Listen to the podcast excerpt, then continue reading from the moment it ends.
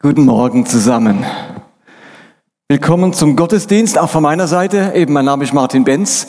Schön, dass ihr da seid. Auch schön alle Gäste und Erstbesucher und ähm, cool, dass ihr da seid. Ich wünsche mir immer wieder, dass dieser Gottesdienst, den wir miteinander feiern, ein Ort der Kraft ist. Ein Ort, an dem man auftanken kann die Woche über. Oder für die Woche dann. Und ich weiß, dass viele von euch viel Arbeit haben unter der Woche, beschäftigt sind, dass es da mit all den Verantwortungsbereichen Kindern, Familie, Beruf oftmals wenig Lücken gibt. Umso schöner, dass ihr heute Morgen da seid. Und ich wünsche mir, dass ihr mit ganz viel Kraft und Segen nach Hause gehen dürft, dass euch was inspiriert, dass was hängen bleibt. Und dass ihr denkt, es lohnt sich, diese Stunde zu investieren oder diese anderthalb Stunden in der Woche, weil er wirklich Erfahrungen macht mit Gott und mit seiner Gegenwart und mit seiner Kraft. Und wir steigen heute, wie der Achim das schon gesagt hat, ein ins Thema Gebet. Und zwar haben wir so genannt kleine Gebete, große Wirkung. Die Idee hinter der Predigtreihe ist, dass ihr in den nächsten Wochen Gebete kennenlernt, die man so nicht kennt. Man kennt das Vaterunser, man kennt vielleicht so ein paar Psalmen, aber so einzelne Sätze, die irgendwo versteckt sind in einer Geschichte oder im Alten Testament oder sonst irgendwo und die uns ganz viel erzählen, diese Gebete, und die wir vielleicht zu unseren Gebeten machen können. Also Ziel dieser kommenden Wochen ist es, neue und alte Dinge über das Gebet zu lernen und die Gewohnheit des Betens noch stärker in unseren Glauben und in unseren Alltag zu integrieren. Wir wollen durch diese Gebete, die wir kennenlernen, etwas über den Willen Gottes lernen, über die Haltung der Betenden lernen, über die Auswirkungen, die Gebete haben und so weiter. Und ich möchte heute mit einem ähm, erstmal eine Art Grundlage legen, drei Schwerpunkte zum Thema Gebet. Ich glaube, dass es drei Dinge gibt, die sollten wir über Gebet unbedingt wissen, damit es uns hilft, am Gebet auch nicht zu verzweifeln oder zu scheitern. Und diese ähm, Drei Dinge, die sind so die Grundlage für die kommenden Wochen. Und ich beginne meine Predigt heute mit einer, mit einem Gebet, ich könnte sagen, einer Bitte der Jünger an Jesus. Also Jünger stellen Jesus eine Bitte und das ist jetzt nicht wirklich ein Gebet, wie wir es kennen. Normalerweise beten wir ja zum auferstandenen Christus. Hier beten oder die bitten die Jünger etwas Jesus, der hier bei ihnen ist. Und trotzdem ist es eine Art Bitte an Jesus und damit auch eine Art Gebet. Und der, dieser Satz steht in Lukas 11, Vers 1. Dort heißt es, einmal hatte Jesus sich irgendwo zum Gebet zurückgezogen. Als er damit fertig war, sagte einer seiner Jünger zu ihm, Herr, lehre uns beten. Johannes hat seine Jünger auch beten gelehrt. Herr, lehre uns beten. Dieser kleine Satz, dieses kleine Gebet, Herr, lehre uns beten, verrät etwas ganz Großes, nämlich beten kann man lernen. Beim Beten gibt es etwas zu lernen. Man könnte ganz schnell sagen, also bitte, hey, beten, das kann jedes Kind. Und das stimmt, beten kann jedes Kind. Und zwar richtig tolle Gebete, wenn ich so meiner Vierjährigen zuhöre, was die als für Gebete spricht. Ich denke, das ist ganz eigentlich nach dem Herzen Gottes. Aber gleichzeitig kann man beten lernen. Offensichtlich wollte dieser Jünger der diese Bitte an Jesus richtet, nicht stehen bleiben bei einfachen Kindergebeten oder spontanen Stoßgebeten. Er wusste, dass beim Thema Gebeten noch mehr drin liegt. Er hat Jesus beobachtet, wie der betet und dachte, da steckt noch mehr drin im Beten. Ich will da etwas davon lernen. Ich möchte das Potenzial des Gebets entdecken. Vielleicht hat dieser Jünger nämlich ganz ähnliche Erfahrungen gemacht mit seinem Gebetsleben, wie wir das auch machen. Dass, er nämlich, dass, dass es nämlich gar nicht so einfach ist herauszufinden, wie man nach Gottes Willen betet. Was ist eigentlich Gottes Willen? Das ist manchmal gar nicht so einfach. Und da sagt der Jesus, lehre uns beten, dass ich weiß, was ist denn der Wille Gottes? Oder wir wissen nicht genau, wie wir mit nicht erhöhten, erhörten Gebeten umgehen sollen. Wie wir diese Erfahrung nicht erhörter Gebete einordnen können, um am Ende nicht total entmutigt zu sein beim Thema Gebet. Oder wir merken, dass es uns zu selten gelingt, wir uns wirklich Zeit zum Beten zu nehmen und sagen zu Jesus, lehre mich beten. Ich kriege das irgendwie nicht unter in meinem Alltag. Wie macht man das? Oder wir erleben fehlende Ausdauer beim Gebet. Jetzt habe ich schon dreimal dafür gebetet, ist immer noch nichts geschehen, immer noch nicht geheilt und dann lassen wir es wieder sein. Und wir merken, vielleicht müsste ich ans Thema Ausdauer beim Beten ran und sagt zu Jesus, lehre mich beten. Und ich möchte mich möchte heute auf drei ganz, für mich ganz entscheidende Gesichtspunkte vom Gebet eingehen. Mit der Hoffnung, dass diese drei Punkte uns Mut machen, aber auch Klärung schaffen für unser eigenes Gebetsleben. Und die drei Themen, um dieses gehen wird, nennen sich Loslassen, Orientierung und Segen. Loslassen, Orientierung und Segen. Und die drei Anfangsbuchstaben dieser drei Worte sind L, O, S, die Abkürzung oder das Wort los.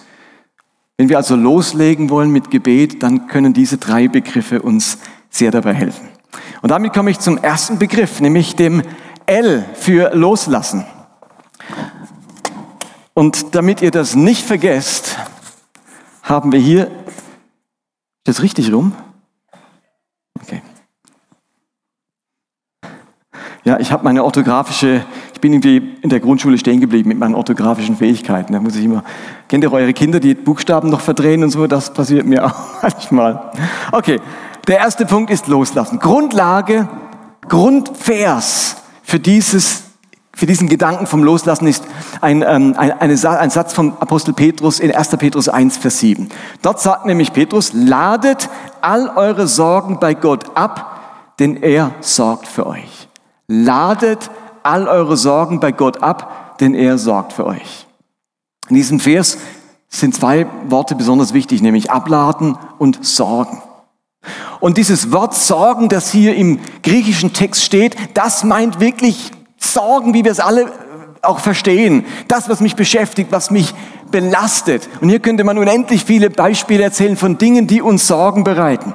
Wir machen uns Sorgen um unsere Gesundheit vielleicht, um unsere Arbeitsstelle, um die Zukunft, um die Entwicklung unserer Kinder, um unsere Ehe, um unsere Vers äh, Finanzen, um unsere Wohnsituation, vielleicht um die nächste Krebsvorsorge, um die kommende Prüfung, um das Vorstellungsgespräch. Wir sorgen uns darum, weil wir nicht wissen, wie es ausgehen wird. Wir bangen um einen guten Ausgang. Oder Sorgen heißt auch, dass uns etwas bekümmert. Es bekümmert uns, dass wir keinen Anschluss finden, dass wir uns zu klein, zu dick, zu dumm, zu alt, zu traurig oder zu kraftlos fühlen. Das bekümmert uns. Aber ganz egal, was uns bekümmert, Egal was uns Sorgen bereitet, egal was uns belastet und uns umtreibt, all das dürfen und sollen wir bei Gott abladen, sagt der Text. Und dieses Wort abladen, das ist das griechische Wort ekballo und das Wort ballo kennt ihr von Ball.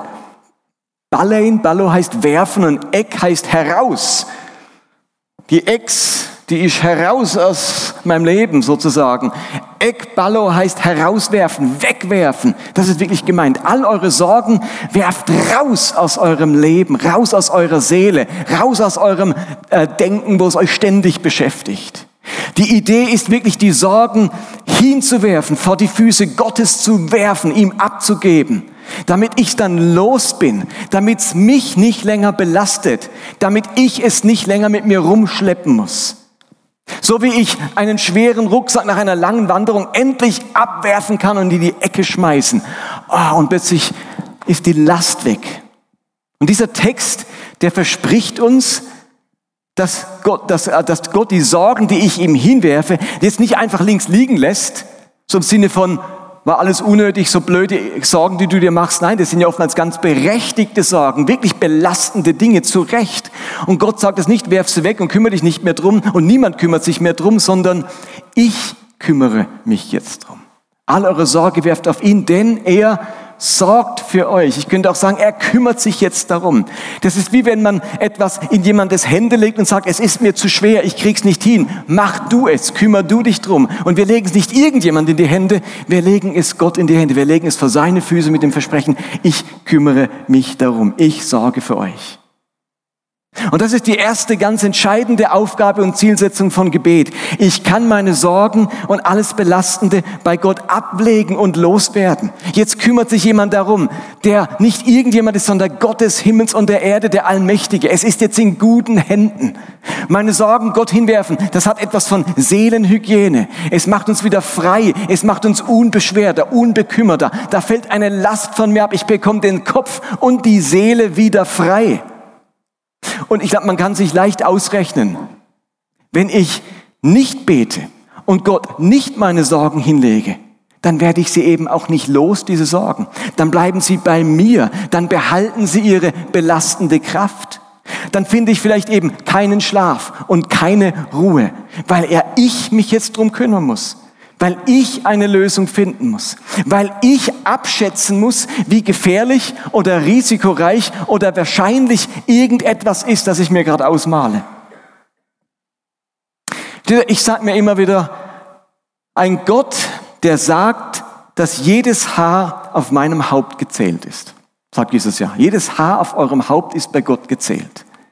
Ein Gott, der das sagt, der bringt damit zum Ausdruck, dass er auch an den Kleinigkeiten meines Lebens interessiert ist und daran Anteil nehmen möchte. Versteht ihr den Gedanken? Gott zählt ja nicht die Haare auf meinem Haupt, weil er ein Erbsenzähler ist, weil er so genau nimmt und weil er sagt, es interessiert mich, ob du jetzt eine Million 250.000 Haare hast oder eins weniger. Gott ist nicht wirklich an der, an der Zahl unserer Haare interessiert. Jesus sagt das, um deutlich zu machen, dass Gott auch an den Kleinigkeiten meines Lebens interessiert ist. Es, gibt's, es gibt nichts, wo Gott sagt, das ist mir jetzt zu unbedeutend. Diese Sorge ist mir zu sehr Lappalie. Wenn ein Gott sowas sagt, wenn Jesus das ausspricht, dann weckt das zu Recht die Erwartung, dass Gott an den Kleinigkeiten meines Lebens interessiert ist. Er ist ein Gott, der es mitbekommt. Wenn ein Spatz stirbt und zur Erde fällt, sagt Jesus, dann ist er doch erst recht an meinem Ergehen und an meinem Schicksal interessiert. Und darum scheue ich mich nicht, Gott alles zu bringen, was mich beschäftigt und was mir Sorgen bereitet. Selbst, wisst ihr was denn? Selbst Kleinigkeiten können auf Dauer in, in ihrer Summe sehr belastend sein. Ich glaube, wir lassen uns so viele gute Erfahrungen entgehen, wenn wir Gott unsere Sorgen nicht anvertrauen. Das ist einer der Gründe, warum ähm, Nina und ich jede Woche an einem Morgen miteinander einen Gebetsspaziergang machen, weil es für uns diese gute Möglichkeit ist, gemeinsam unsere Anliegen und Sorgen zu Gott zu bringen und dafür zu sorgen, dass es uns und unsere Familie nicht belastet.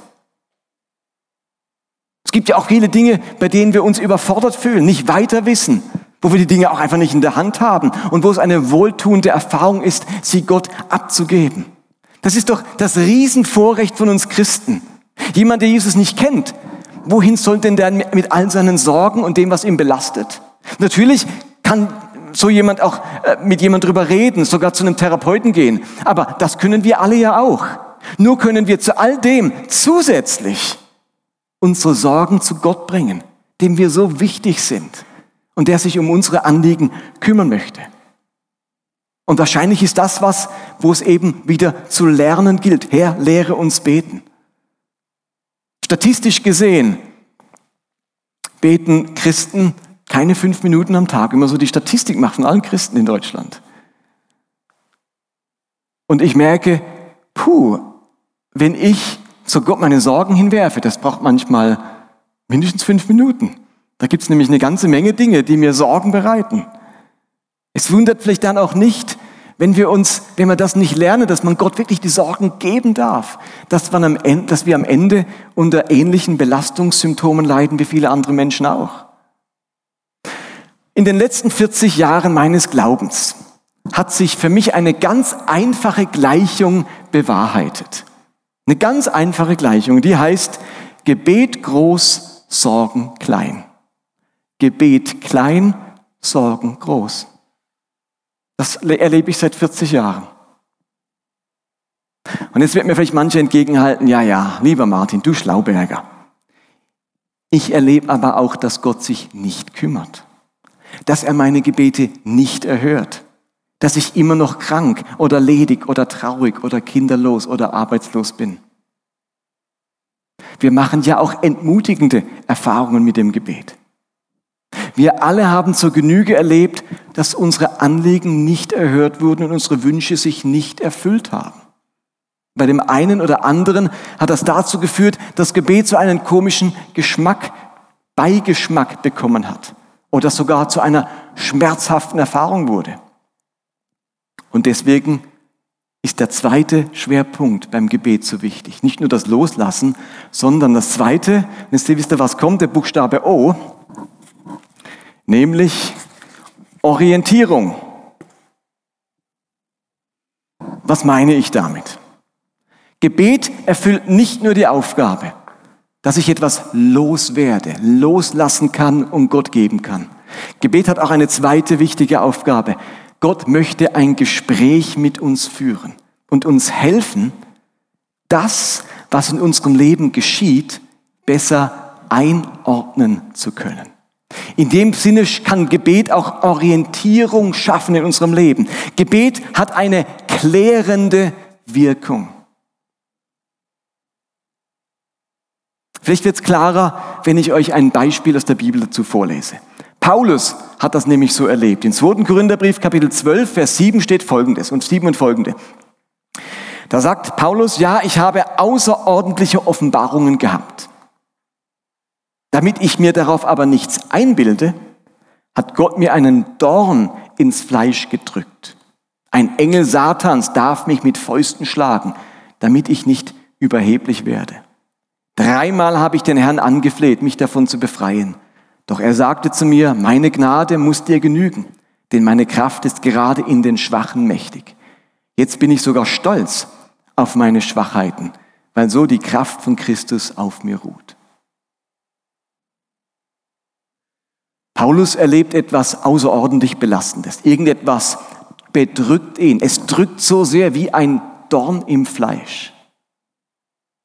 Er redet davon, dass ein Engel des Satans ihn mit Fäusten schlagen darf. Die Theologen seit 2000 Jahren rätseln, was das ist. Am wahrscheinlichsten ist, dass er eine, an einer schweren Augenkrankheit litt oder dass er an, daran litt, dass er so verfolgt wurde, dass er immer wieder ins Gefängnis kam, immer wieder fliehen musste, immer wieder geschlagen wurde. Ihr könnt mal in 2. Gründer 9 eine 11 lesen, da listet er ein halbe, halbes Kapitel auf, was ihm alles geschehen ist, wie viel Schläge und Auspeitschen und Schiffbruch und Verrat und so weiter er erlebt hat und wo man sich wünscht, Gott, also ich mache deine Arbeit, das könnte auch mal ein bisschen ruhiger werden. Und was auch immer es ist, es ist etwas, das ihn plagt, das er loswerden will, das er am liebsten wegschmeißen will, wo er betet, dass das aufhört. Mehrmals hat er das Gott hingelegt und darum gebetet, dass Gott sich darum kümmert, dass er den Satan vertreibt, dass das Leid und die Beschwerden weggehen. Und es ist nichts geschehen. Paulus hat die Erfahrung gemacht, dass seine Gebete trotz mehrmaliger Wiederholung und trotz großer Ernsthaftigkeit nicht erhöht, erhört wurden. Die erhoffte Erleichterung, dass der erhoffte Segen ist eben nicht eingetreten. Und ich denke, das kennen wir alle auch. Aber obwohl das Gebet nicht erhört wurde, ist etwas anderes geschehen. Gott wollte, dass Paulus das, was ihm da gerade widerfährt, dieser Engel Satans, der ihn schlägt, dieser Dorn im Fleisch, dass er das einordnen kann. Und Gott sagte ihm, ich lasse diese Schwierigkeiten zu, weil, die, weil du durch diese großartigen Offenbarungen, die du erlebt hast, in der Gefahr stehen würdest, stolz und überheblich zu werden. Und das würde dein Untergang bedeuten. Und dass du dich jetzt schwach fühlst und nicht so kraftvoll, so kraftvoll, wie du dir das vielleicht wünschst, das wird deiner Berufung und deinem Dienst keinen Abbruch tun. Ich bin umso mächtiger am Wirken durch deine Schwäche.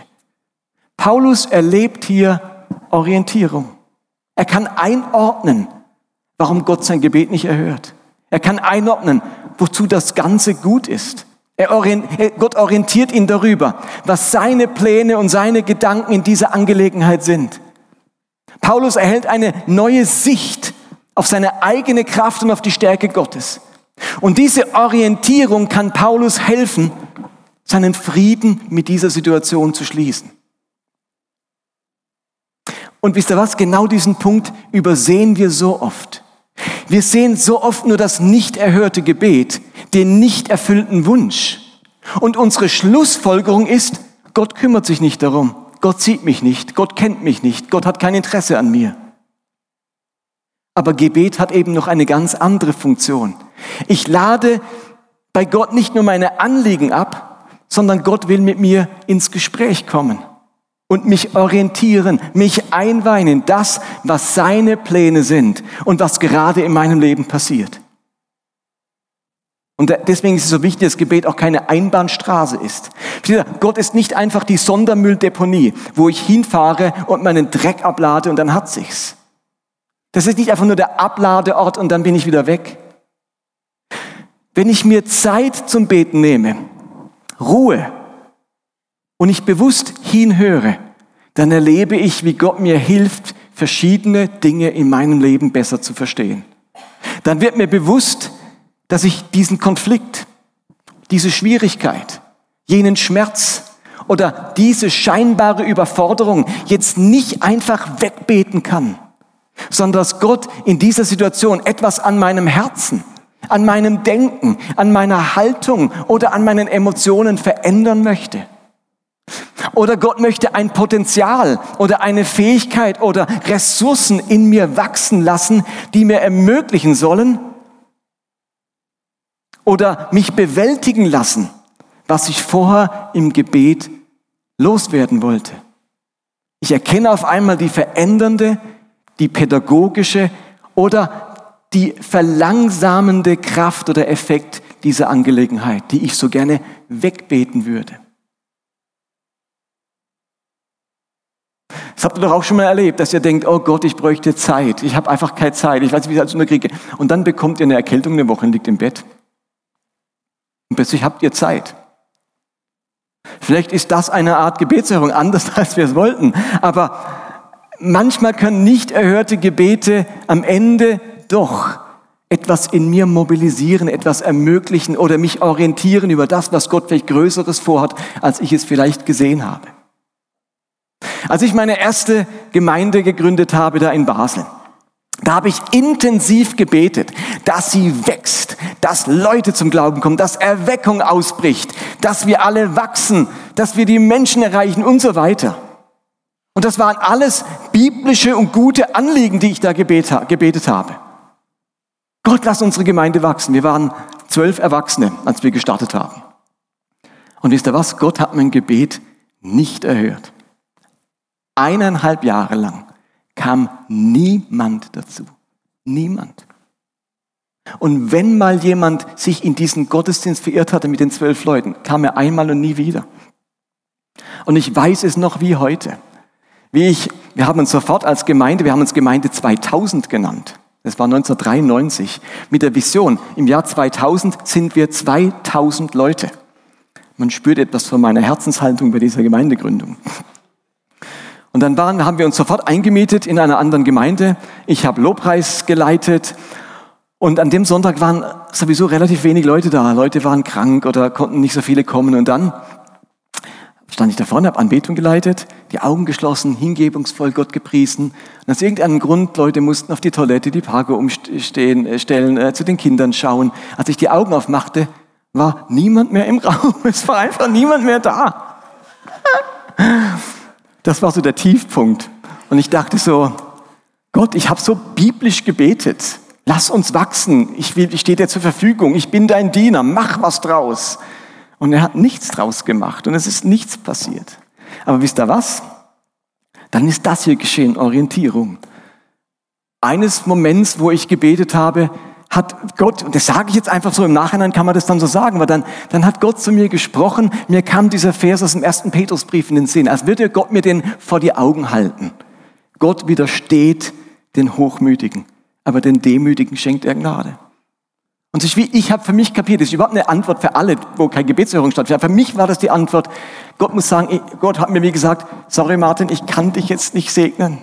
Du, bist, du wirst diese ganze Gemeinde, dieses ganze Gemeindewachstum, das du von mir einforderst, für diesen ganzen Erfolg für dich selbst verbuchen.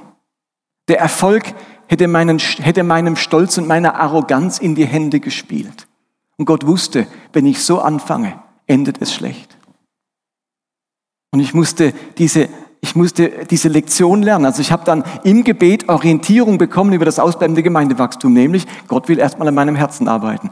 Und dann haben wir uns gedemütigt und Hilfe in Anspruch genommen und uns Gemeinde 2 genannt. Nein. Oder Gemeinde 20, das war realistisch. Also auf alle Fälle, als wir uns gedemütigt hatten und wirklich Hilfe in Anspruch genommen und, und von Herzen auch umgekehrt sind, Buße getan haben, haben wir die gleichen Gottesdienste gemacht, die gleichen Lobpreis, die gleichen Predigten und innerhalb kürzester Zeit ist es dann auf 70, 80 Leute gewachsen, innerhalb weniger Monate. Als wäre vorher jemand auf dem Schlauch gestanden, dass vorne nichts rauskommt. Also steht ihr, das ist Orientierung gewinnen durchs Gebet, wo plötzlich verständlich wird, warum Dinge laufen, wie sie laufen.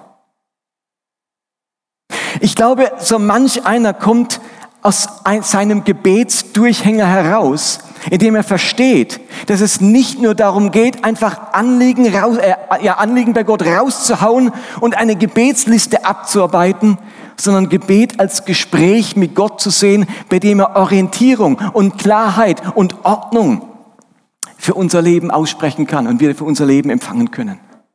Denn sobald ich ausbleibende Gebetserhörungen einordnen kann, stehen sie mir nicht länger im Weg für mein Gebetsleben. Versteht ihr das? Sobald ich ausbleibende Gebetserhörungen einordnen kann, stehen sie mir nicht länger im, Gebet, im Weg für mein Gebetsleben. Und damit sind wir beim dritten und letzten Buchstaben, dem S. Und S steht für Segen. LOS, Loslassen, Orientierung und Segen. Als Jesus seine Jünger tatsächlich gelehrt hat, was es heißt zu beten, hat er ihnen unter anderem das Vaterunser beigebracht. Und sich bewusst, dass sich mehr als die Hälfte der Bitten im Vaterunser nicht mit dem Beter selbst beschäftigen. Mehr als die Hälfte der Bitten beim Vaterunser beschäftigen sich nicht mit dem Beter selbst, sondern mit Gott, mit Gottes Königreich und mit den anderen Menschen.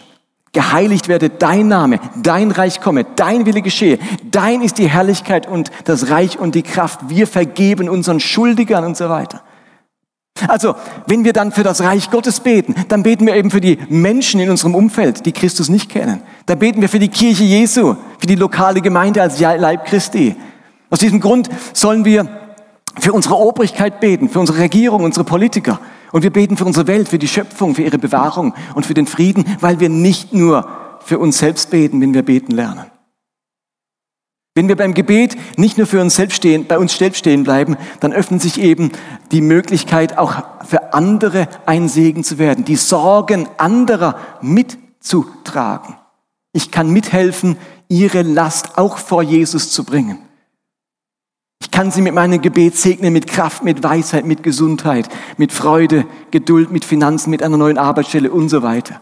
Und klassisch nennt man das für Bitte. Wir bitten für andere. Wir bitten Gottes Segen für andere.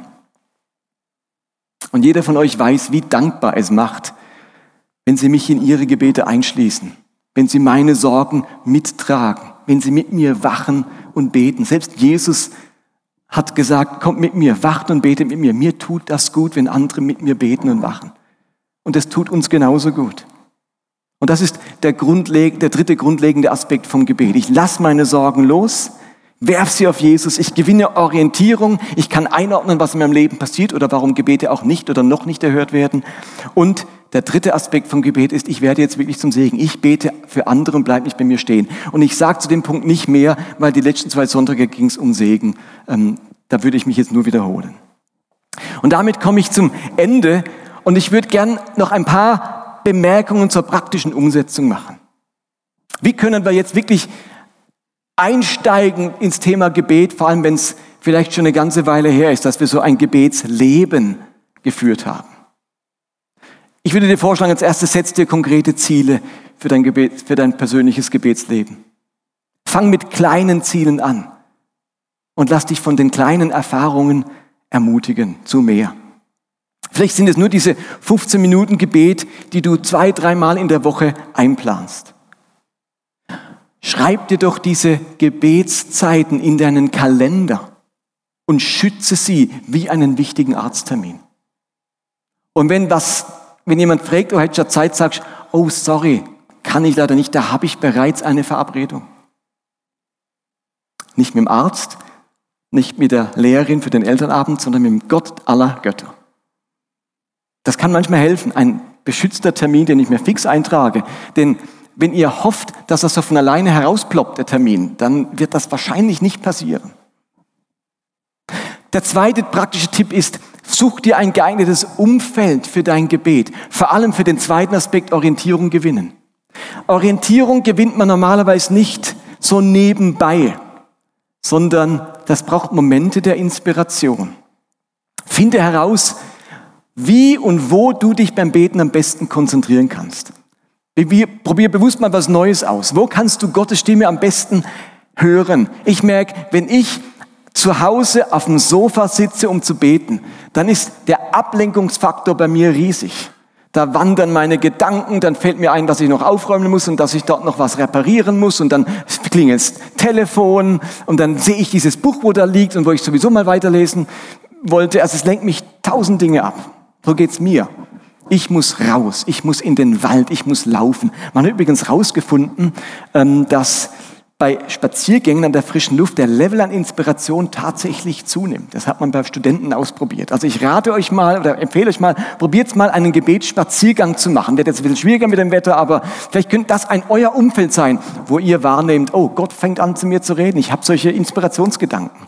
Und zu guter Letzt, das dritte ist, such dir Unterstützung. Vielleicht hilft dir jemand beim Beten. Vielleicht müsst du mit jemand eine Gebetszweierschaft machen, dass ihr euch gegenseitig dabei unterstützt. Warum, oder warum fangt ihr nicht als Ehepaar wieder an, miteinander zu beten? Was hat euch denn bisher davon abgehalten? Vielleicht würde dir auch helfen, würde, dich, würde es dich unterstützen, deine Gebete aufzuschreiben. Wenn du merkst, sonst bin ich so abgelenkt, ich fange einfach an, meine Gebete aufzuschreiben in ein Gebetstagebuch. Und dann schreibe ich meine Gebete und plötzlich bin ich konzentriert, da bin ich mehr bei der Sache. Überleg dir, was könnte dir helfen, dich unterstützen, damit du wirklich zum Beten kommst. Ich wünsche mir, dass diese Predigtreihe uns wirklich hilft, unser Gebetsleben weiterzuentwickeln und richtig gute Erfahrungen damit zu machen. Auf los geht's los. Loslassen, Orientierung, Segen. Amen.